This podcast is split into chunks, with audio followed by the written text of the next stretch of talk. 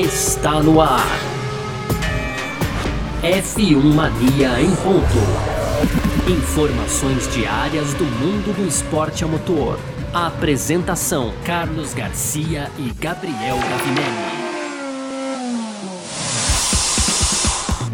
Muito bem, então, valeu demais pela sua presença, valeu você ligado com a gente por aqui no ar, mais uma edição do nosso podcast F1 Mania em Ponto, todo dia para você aqui de segunda a sexta, com um resumo sobre o que tá rolando aqui no mundo do esporte a motor, tá bom? Sempre lembrando, conteúdo do site f1mania.net, acessa lá para ficar ligado em tudo que tá rolando no automobilismo, em detalhes, tá bom? E segue a gente nas redes sociais também, Twitter, Facebook e Instagram, sempre por site F1 Mania. Aproveita aproveita para fazer a sua inscrição no nosso canal do YouTube, ativar as notificações e ativar as notificações aqui também no seu agregador de podcast para saber quando saem os podcasts da casa, que ontem teve inclusive mais uma edição do F1 Mania Mundo Afora. Daqui a pouquinho, na nossa reta final aqui, eu conto o que, vai rolar nessa edição do Mundo Afora apresentada aí pelo nosso Alexander Gronwald, além do Leonardo Marçom e do Felipe Giacomelli, tá bom? Aqui no F1 Mania em ponto, muito prazer, eu sou Carlos Garcia e sempre comigo por aqui, Gabriel Gavinelli. Fala, Gavi! Fala Garcia, fala pessoal, tudo beleza? Começando aí então mais um fim de semana de Fórmula 1, quarta etapa aí da temporada 2020. Mas os destaques aí ainda estão em conta do GP do Brasil, né? O Tamas aí, o promotor, é, tá bem bravo com esse cancelamento, viu, Garcia? Pois é, rapaz. E é sobre isso, além do Grande Prêmio da Grã-Bretanha, que a gente vai falar nessa edição de quinta-feira, 30 de julho de 2020, do nosso podcast F1 Mania em Ponto, que tá no ar. Podcast F1 Mania em ponto.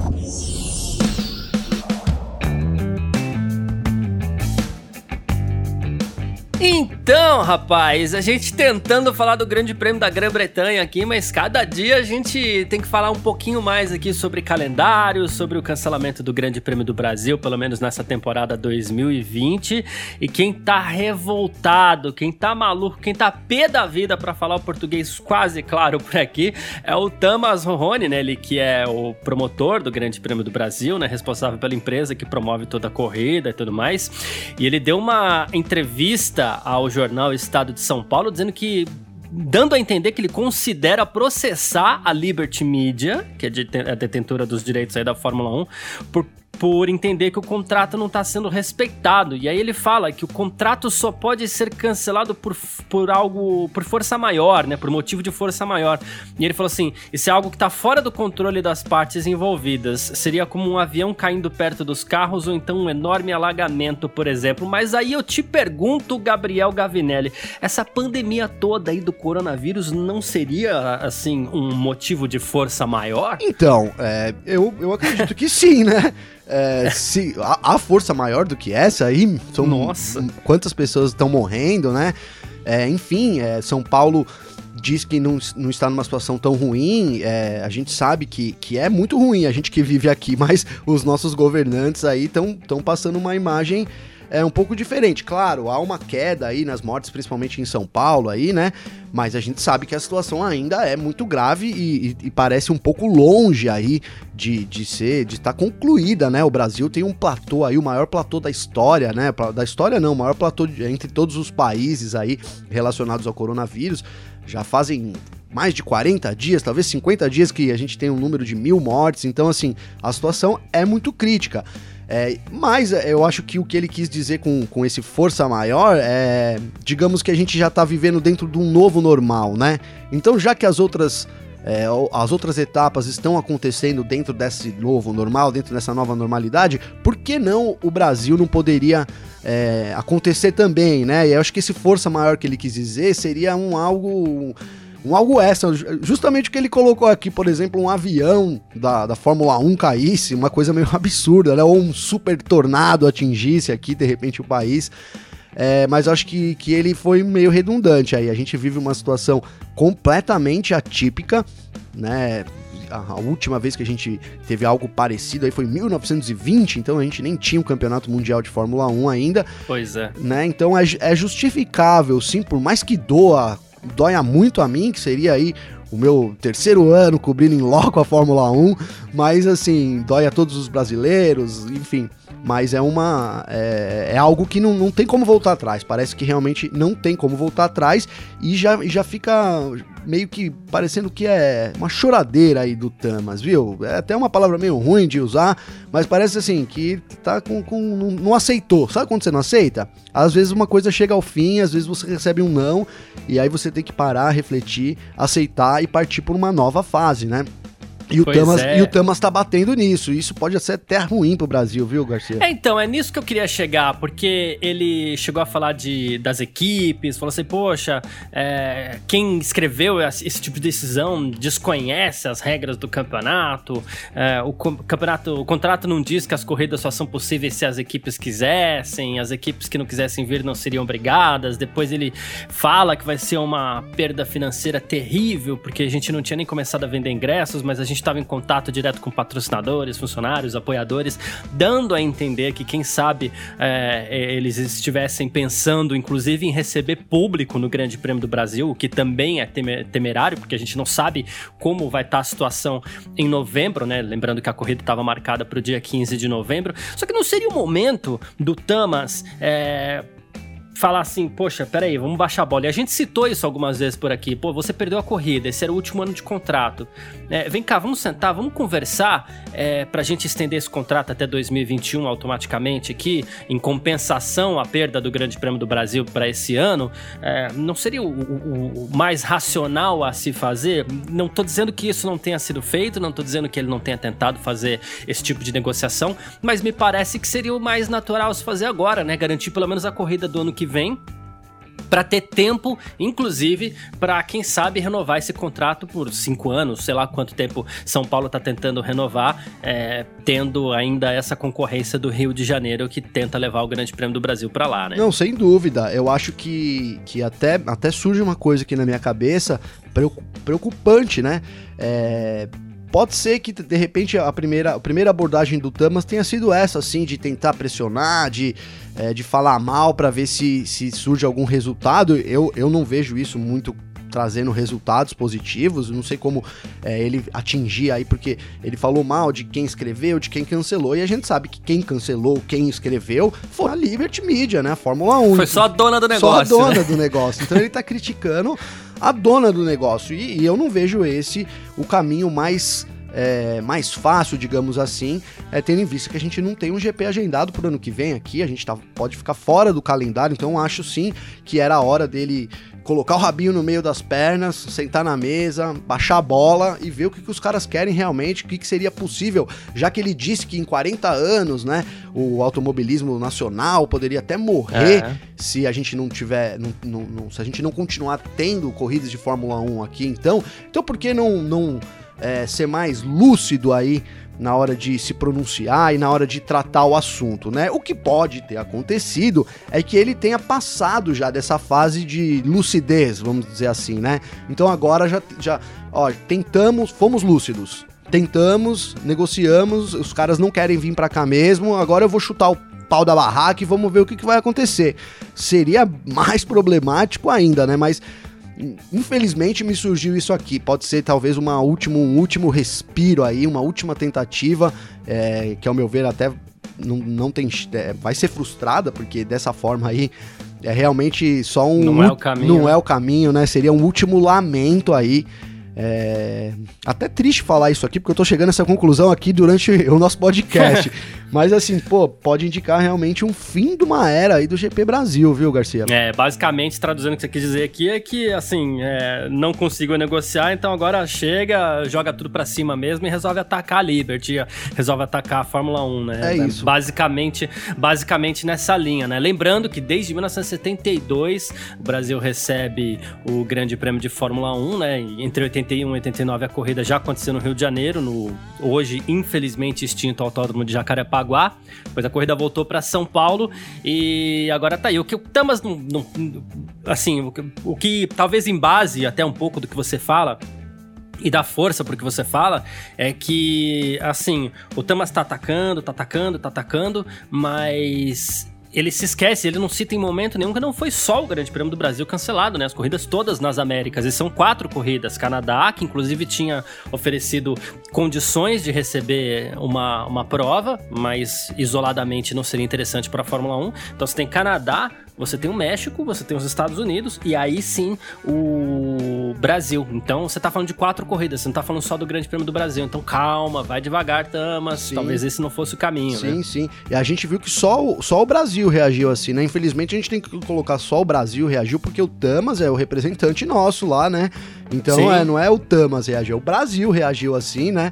Foi o único país aí que eu me lembre agora que ter feito críticas assim duras realmente à, administ à administração aí da Fórmula 1, aos donos, né, da Fórmula 1, que é a Liberty, né?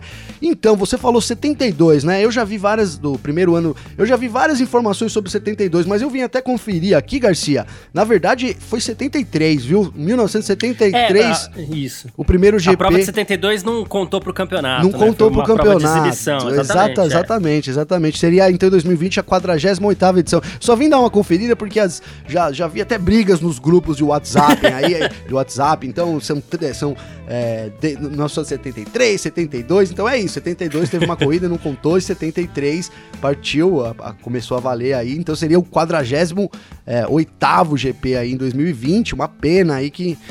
É. Que a gente não tem esse ano, vamos, vamos continuar aí fazendo as nossas orações para quem faz oração, é, fazendo o que for possível aí para que a gente tenha realmente uma corrida no ano que vem. Cada vez mais é distante é essa possibilidade, né? É isso. Encerrando o assunto calendário aqui, a Fórmula 1 segue buscando uma pequena viagem para a Ásia aí, antes de partir para o Oriente Médio para encerrar de vez o campeonato. E com força essa semana entraram mais uma vez aí a Malásia, que a gente já tinha citado, e o Vietnã, que a gente vem citando assim, é, eventualmente também aqui no nosso podcast F1 Mania em Ponto. Então, talvez tenhamos aí Malásia e Vietnã ainda, né? A corrida de Hanoi no calendário ali na, na reta final. A Fórmula 1 ainda tentando fechar com 18 etapas. Lembrando que a gente citou já o Grande Prêmio da Turquia.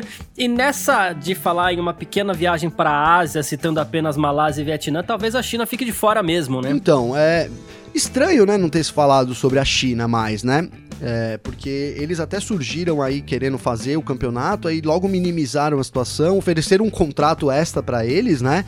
É, até 2024, mas eles ficaram de fora. Então é, ficou um pouco aí um pouco turva a situação realmente da, da, da China, o porquê que isso aconteceria se eles se a Fórmula 1 for para a Ásia. É, eu eu vou, vou, pesquisar aí, porque eu gostaria de, de mais informações, por que, não iria para a China, né? É, Sim. Né, você poderia fazer aí uma corrida na China também, que, que foi cancelada, né? Então vamos colocar aí a Malásia, que nem estava no que nem estava prevista para o calendário, é, tirando a China, é, alguma informação aí sigilosa que a gente não tem acesso, viu, Garcia? É, e se Vietnã estava prevista para o calendário desse ano, claro, nada mais é, certo e a gente vai ter essa renovação de calendário que pode ser que ainda assim receba a etapa vietnamita que está lá bem controlada com, com a questão do coronavírus. Mas é isso, vamos falar do Grande Prêmio da Grã-Bretanha. F1 Mania em ponto.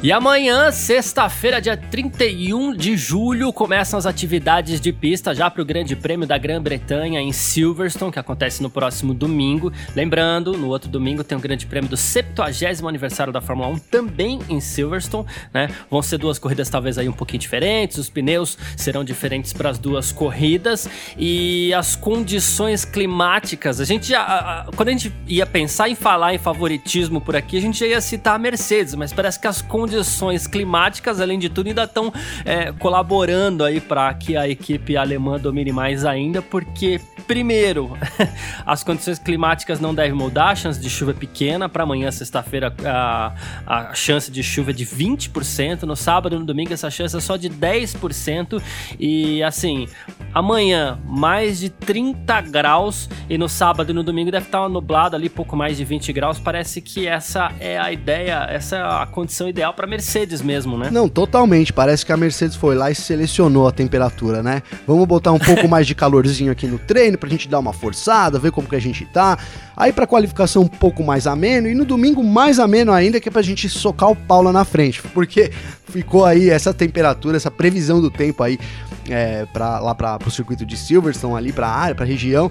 Então favorece totalmente a Mercedes, que já, já domina né, a temporada. Então aí é, é, é bem possível que a gente tenha essa repetição da, da Mercedes lá na frente e a briga fique mesmo entre Bottas e, e Lewis Hamilton, né? Se a gente tinha essa, essa chance aí de de repente dar uma chuvinha, alguma coisa para misturar ali o grid, igual foi na Hungria. A gente teve uma corrida excelente na Hungria, né? Depois daquela Sim. chuvinha no começo, misturou tudo. É uma corrida que, era, que é muito linear, para não, pra não dizer outra coisa, uma, que era a Hungria, né? E foi uma corrida bem atípica. E foi muito boa, mas para essa corrida aqui, realmente, é, se tudo ocorrer conforme a previsão do tempo aí, é possível então que mais uma vez, é bem difícil na verdade, que a gente não veja a Mercedes dominar desde a, a, partir de amanhã até o domingão. Cara, é isso que assim a gente a gente vai assistir dois anos mesmo de domínio máximo e magnânimo da Mercedes, é, 2020 e 2021. Ninguém chega perto mesmo, na, na, na, tua opinião, Gabriel? Então a gente vai a gente vai ter que inventar até palavras, né, pra gente seguir nosso podcast falando desse domínio da Mercedes aí. Porque é, é, eu gostaria muito de ver, né? Claro, a gente chegou esse ano aqui, é, comentamos até sobre a, a, Red Bull.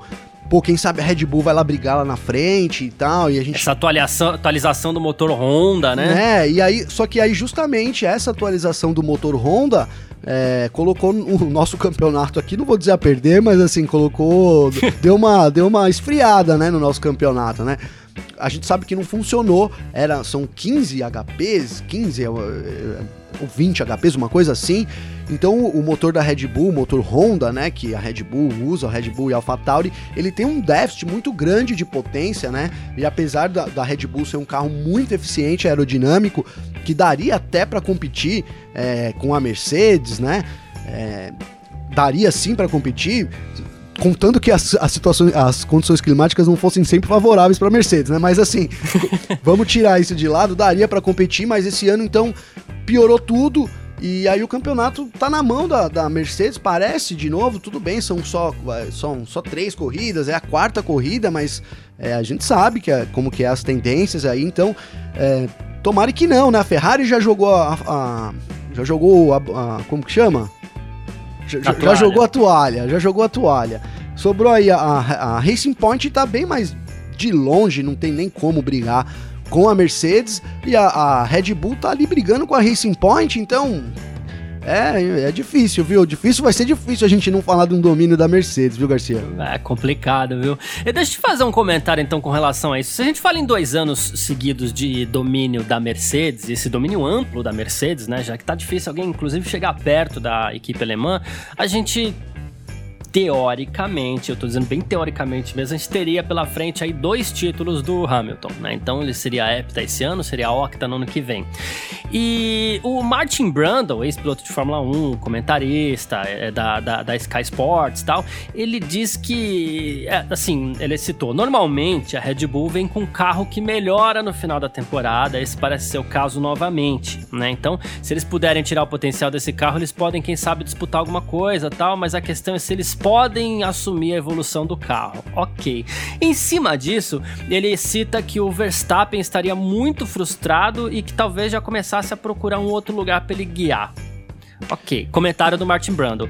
Duas perguntas para você, Gabriel. A primeira, você acha que o Verstappen pode mesmo pensar em outro lugar e tem outro lugar para o Verstappen? E outra coisa, se a Red Bull assume uma evolução no campeonato, no, no, final do campeonato ali, pode ser que eles cheguem no final da temporada em pé de igualdades com a Mercedes, ou, ou mais próximos pelo menos, e isso possa equilibrar as coisas no ano que vem? Então, ó, a, a, sobre a primeira pergunta aí, eu acho que o Verstappen, é, ele tá hoje no melhor lugar que ele poderia estar, né? Ele é o astro lá na Red Bull, a gente sabe que ele comanda a equipe, é, o, o, que ele fala. As coisas acontecem em função dele, em função né? dele. É, e, e, assim, não tem outra equipe, né, pra, pra ele. Infelizmente não tem. A gente falou até do, do Sainz ontem, que, poxa, deve ter se arrependido de mudar pra Ferrari. Então o, Verstappen iria pra McLaren? Poxa, não sei, né? É, então, é um grande é. risco. Agora, com o que ele poderia fazer é esperar 2022. É, né? Porque aí se, se ele consegue é. assumir em 2022, quando a gente tiver aí algum, algum duas, três, quatro, cinco corridas da temporada, a gente já vai conseguir ver qual é essa nova ordem do grid aí com os novos regulamentos, né? Se há realmente uma nova ordem e quem é que vai assumir essa ponta. Então, é, o Verstappen hoje é, um, um é, é, tido um dos melhores pilotos da Fórmula 1, um dos campeões do futuro. Então aí resta saber se ele tem moral, digamos assim, para esperar. Falar, não, eu vou esperar aqui e na hora que surgir a, é, a equipe, eu vou, vou tentar um contrato lá com a equipe, seja ela Renault, seja ela qual for, né? A gente sabe também. Quem tiver bem na fita, né? Tem que estar tá bem na fita, né? A gente sabe também que o Hamilton. É, pode ter mais alguns anos aí, agora não sei quantos anos mais, né? Talvez mais quatro, cinco anos seja um, seja um limite aí para ele, né? Completaria 41 anos, é mais ou menos a, a idade do Raikkonen. É, então ele ia esperar uma vaga na Mercedes, que é uma coisa meio assim, meio, meio complicado, né? De, de, de imaginar. Então eu acho que ele tem. O, o que ele tem que fazer agora é fazer o melhor que ele pode na Red Bull. A Red Bull é um dos melhores carros do grid e aguardar aí 2022. Se realmente a Red Bull não oferecer o título para ele, aí sim ele tentaria buscar, é, manteria a moral dele elevada lá para poder chegar, bater na porta ali de uma outra equipe. É, a gente sabe que não é bem assim que funciona, né? Principalmente das é. grandes, Mercedes e Ferrari. É, mesmo a Renault que vai estar tá com o Alonso.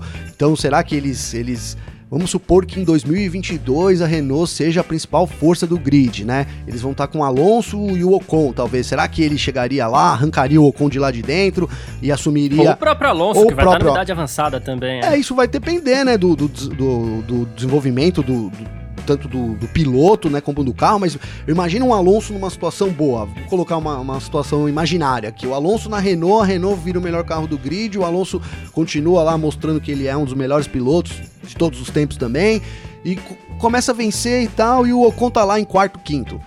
Será que o Verstappen conseguiria bater na Renault e falar, ó, oh, eu quero essa vaga aqui do Ocon porque eu vou disputar lá na frente com, com o Alonso, porque eu quero ser campeão mundial? Não sei. Fica uma situação meio difícil de, de ver. Então acho que o, que o Verstappen tem que agarrar a oportunidade dele, tentar desenvolver melhor. A gente já viu a Honda ser duramente criticada e eles conseguiram é, se reerguer. Eu acho que a Honda vai se reerguer de novo ainda em 2020 e, e sim, a, a, Red Bull vai voltar a ser competitiva, é, ser competitiva de novo, quem sabe ainda no final dessa temporada, né? Seria importante eles até acumularem o máximo de pontos agora, o Verstappen principalmente, porque se seguir essa tendência da, de evolução da Red Bull, quem sabe no final do ano ele é, consiga morder alguma coisa aí, né? Quem sabe? Só resumindo a sua resposta, então, basicamente, para você já poder partir para a segunda, é, basicamente você acha que o Verstappen tem que ter é, algo que ele nem sempre mostra nas pistas, que é um pouquinho de paciência. Pois né? é, é isso. Eu acho que a hora é paciência, mas, né? Mas... Paciência. Boa. E sobre a pergunta, você acha que, como a Red Bull costuma mostrar a evolução até o final do ano, pode ser que essa evolução se mantenha para 2021, já que os carros serão praticamente os mesmos? Eu acho que sim. Eu acho que é a tendência, né? É, é, eles já estão trabalhando lá, já, já falou da reunião entre Honda e, e Red Bull. É, o Newey tá lá super envolvido também. É, a Honda sabe que tem um problema, que precisa entregar coisas novas. É, então o primeiro passo é identificar o problema e de onde ele vem. E aí, na Fórmula 1 ainda, isso fica muito próximo é, de, de, de, de, arrumar uma conclusão aí, né? Então de ser resolvido o problema. Então acredito sim que a Red Bull vai, vai manter essa evolução e vai vir melhor aí, né? Na, na medida que a Honda acertar essa evolução do motor aí, voltar a ter um motor equiparado no grid e a Red Bull volta a disputar as posições lá na frente de novo. Show de bola. Então é isso, vamos falar aqui do pelotão intermediário da Fórmula 1. F1 Mania em ponto. Então vamos lá, né? Vamos falar de pilotos que a gente fala pouco por aqui, né? A gente, a gente resumiu bastante a situação de Mercedes e Red Bull, principalmente, que, que, que, são os carros de frente na Fórmula 1, mais Mercedes do que a Red Bull, claro, né? Mas a gente fala agora um pouquinho aqui dos pilotos que ninguém fala. Eu queria falar um pouquinho da dupla da McLaren, a expectativa para esse grande prêmio da Grã-Bretanha. O Sainz parece bem empolgado, né? Ele diz que já perdeu alguns pontos nesse começo de temporada, mas foi um começo de temporada positivo, ele tem se mostrado bastante ansioso para esse grande prêmio da, da Grã-Bretanha que acontece no próximo domingo, mesmo sem, sem a presença da torcida, né? E, e ele vai dizer que vai tentar mesmo assim, ele sabe que a torcida não tá lá no circuito, mas existe a torcida para ele, diz que vai tentar um bom resultado e deixar o pessoal orgulhoso, uh, os torcedores orgulhosos, né? E o Norris também afirmou que quer manter esse bom ritmo inicial, embora não tenha ido tão bem assim no Grande Prêmio da, da Hungria. Também citou essa questão, né, da decepção por não ter torcida presente, mas queira ou não, é a prova de casa dele aí. O que esperar dessa dupla da McLaren para o Grande Prêmio da Grã-Bretanha? Então, eu acho que a McLaren chega, né? A gente sabe dessa crescente, vem com tudo aí pro GP da Grã-Bretanha de novo, né? É, o Sainz está aí pilotando muito. A gente viu que ele tá pilotando muito na Hungria aí, teve um, não foi tão bem assim. Provavelmente depois falaram até que foi um problema no carro. Então eu espero muito da McLaren para esse final de semana aí em casa, né? É, apesar do desculpa, apesar do Norris ter declarado ainda que ainda sente aquelas dores que ele via sentindo nos últimos GPs, né? Então ele Sim. ainda tá sendo, é, ainda tá sofrendo com essas dores aí. Eu até achei que o mau desempenho dele na Hungria tinha sido em decorrência dessas dores, mas depois ele explicou, ele disse que não, que realmente a chuva é um, é um, é um grande obstáculo para ele por enquanto, que ele tem treinado e tal. É, se foi as dores, ele, ele, ele não, não afirmou, não confirmou isso, né? Então, assim, espero que realmente a McLaren venha com tudo e, e, e, se, e se, seguir o, o, os desempenhos. Aí, no ano passado, a McLaren não foi tão ruim assim é, foi bem no GP da, da Grã-Bretanha, né, o GP da Inglaterra, então deve, como esse ano ela tá melhor ainda, imagino que a gente veja a McLaren brigando as, pelas, pelas posições lá entre os cinco primeiros, viu, Garcia? Boa, lembrando que a McLaren é a terceira colocada no Mundial de Construtores, tem 41 pontos, e o Lando Norris, ele é o quarto colocado no Mundial de Pilotos, ele tem 26 pontos desses 41 da McLaren aí. Outro que você até citou ele aqui, talvez ainda não tenha mostrado muito a que veio nesta temporada 2020, que fique bem claro, porque inclusive eu gosto muito dele como piloto, mas é o Esteban Ocon, né? E o Ocon, ele tem dito que Silverstone é muito legal, mesma coisa, né? Todo mundo gosta de pilotar em Silverstone e diz que gosta daquela sequência de curvas e tudo mais. E aí ele falou que tem certeza que as corridas em Silverstone serão ótimas corridas, ele quer lutar novamente aí pelos 10 primeiros lugares, então tá mirando os pontos aí o Esteban Ocon, né? Então, é, eu, eu, aí eu já vejo um pouco. É, eu acho que dentro dos pontos. Pode até ser, vai depender aí, da, na verdade, é, se, por, se, a gente, se a gente considerar aí que, por exemplo, é, a McLaren, McLaren com os dois carros vai estar tá lá no top 10. A Racing Point então, também. Aí Mercedes, Red Bull, Red Bull Mercedes, vai, vai ficando sem espaço para tá Renault. Tá acabando né? esse lugar. É, então, assim, é, sim, eu, a Renault, ela é uma incógnita ainda, né, cara? É uma grande incógnita. Eu acredito na Renault, já diz, vou, vou bater nesse martelo aqui, que é para 2022. Eu acredito muito lá para 2022, nesse longo prazo deles. O novo regulamento. É, mas por hora, cara, eu vejo, é, eu vejo isso mesmo. Eles têm que lutar bastante no final de semana para tentar ocupar ali a com sorte uma sexta, né? Uma sexta, sétima posição ali. Lembrando que a Renault é a sexta colocada no Mundial de Construtores, tem 12 pontos. O Esteban Ocon é o 13 terceiro no campeonato, ele tem 4. E o Daniel Ricardo, ele é o 11 primeiro, ele tem 8 pontos. E quem também tá falando aqui sobre o Grande Prêmio, aqui não é nem pelotão intermediário, né? Que a gente tá partindo pro fundão já, né? Que é o George Russell da Williams. Sim. Ele... A Williams se mostrou relativamente bem na Hungria, mas ele acredita que em Silverstone a equipe deve voltar à realidade, que é um ritmo um pouco mais semelhante ao que eles viram na primeira semana na Áustria, quando os dois foram eliminados, inclusive no, no Q1.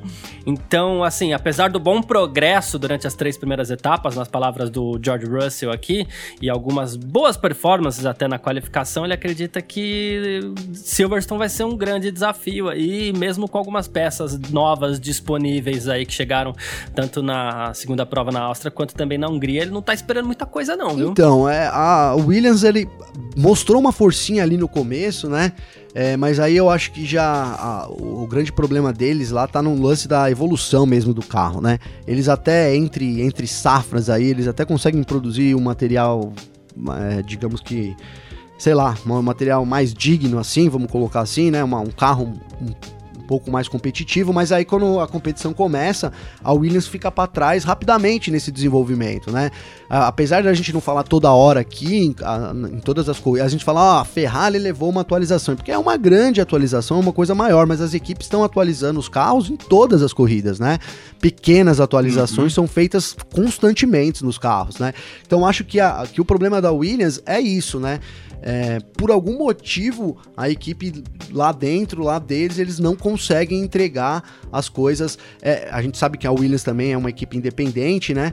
Então, assim, por algum motivo, eles não conseguem entregar as coisas no, no mesmo tempo das equipes tradicionais. E isso é o que tem prejudicado a Williams ano a ano.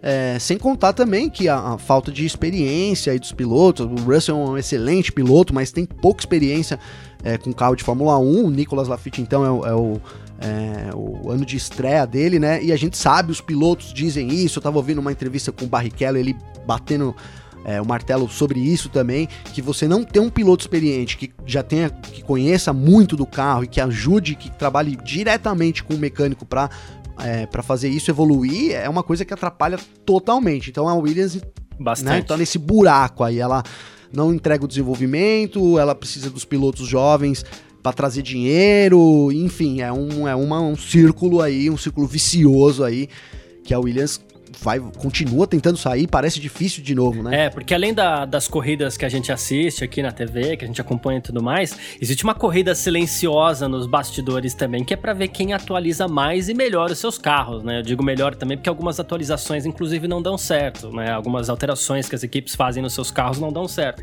Mas existe essa corrida silenciosa por trás dos muros ou por trás das paredes das fábricas aí, para ver quem atualiza mais e melhor o seu carro. E muitas vezes a Williams pode chegar com uma atualização, mas mas é, bom, não se compara à estrutura que tem a Ferrari, por exemplo. Né? E falando inclusive nisso, falando já de volta ao pelotão intermediário, a gente fala até da Ferrari. Que fase, hein? Que, que fase. Que fase.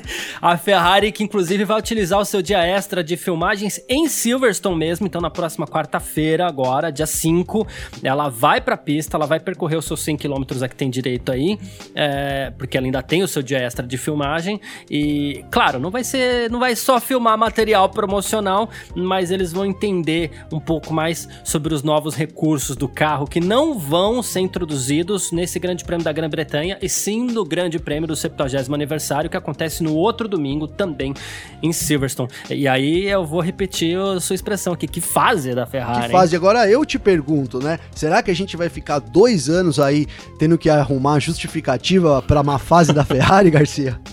Enquanto a, enquanto a gente é, arruma base... da Mercedes pra falar do bom, vamos ter que arrumar pra falar mal da, da Ferrari, viu? É, então, quero ver até onde a gente vai chegar com esses comentários da Ferrari aqui, que não vai ser nada fácil a gente acompanhar essa, essa fase da equipe italiana, que a gente tá acostumado a ver sempre brigando pela ponta ali.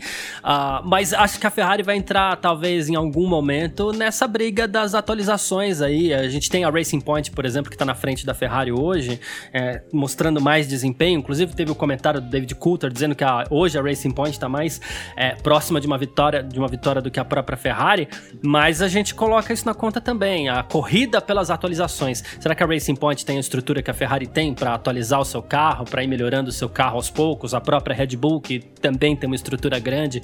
Então, uh, vamos ver como vai funcionar essa corrida das atualizações aí também para a equipe italiana. A gente espera, claro, que seja mais uma brigar lá na frente. Com né? certeza, com certeza. A gente sabe aí que a Ferrari tem toda a capacidade. Queríamos falar falar bem da Ferrari e espero, espero que logo a gente consiga aí voltar a falar da Ferrari brigando nas, lá na frente, né? Pô, Chega de arrumar desculpa para falar mal da Ferrari. é isso, é assim que a gente gosta. Lembrando então que a gente vai encerrar aqui mais uma edição do nosso podcast F1 Mania em Ponto. A gente tá de volta amanhã, sexta-feira, dia 31 de julho, já com as primeiras, comentando aqui as primeiras atividades de pista do Grande Prêmio da Grã-Bretanha. F1 Mania em Ponto é conteúdo do site f1mania.net. Acessa lá para ficar ligado em tudo que tá rolando no mundo do automobilismo. Aqui a gente traz um resumo para você, mas lá tem tudo, viu? E segue a gente nas redes redes sociais, Twitter, Facebook, Instagram. Ativa lá o sininho no nosso canal do YouTube e também as notificações aqui no seu agregador de podcast para ficar sabendo quando saem os podcasts da casa.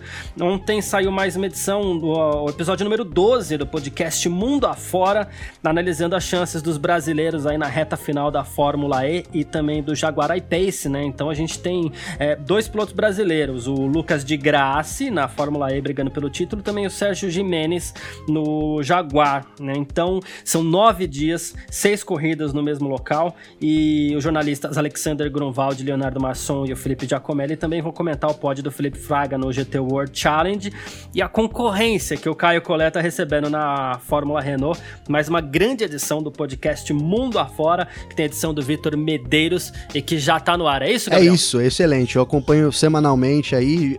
Ontem eu coloquei também no YouTube aí, para quem quiser, tá no YouTube. É, ouvir o podcast tá muito bom aí. É um entrosamento dos três, é muito legal. Então vale a pena conferir mais esse conteúdo aí também do F Mania. É isso. Eu, Carlos Garcia, agradeço todo mundo que ficou com a gente até aqui.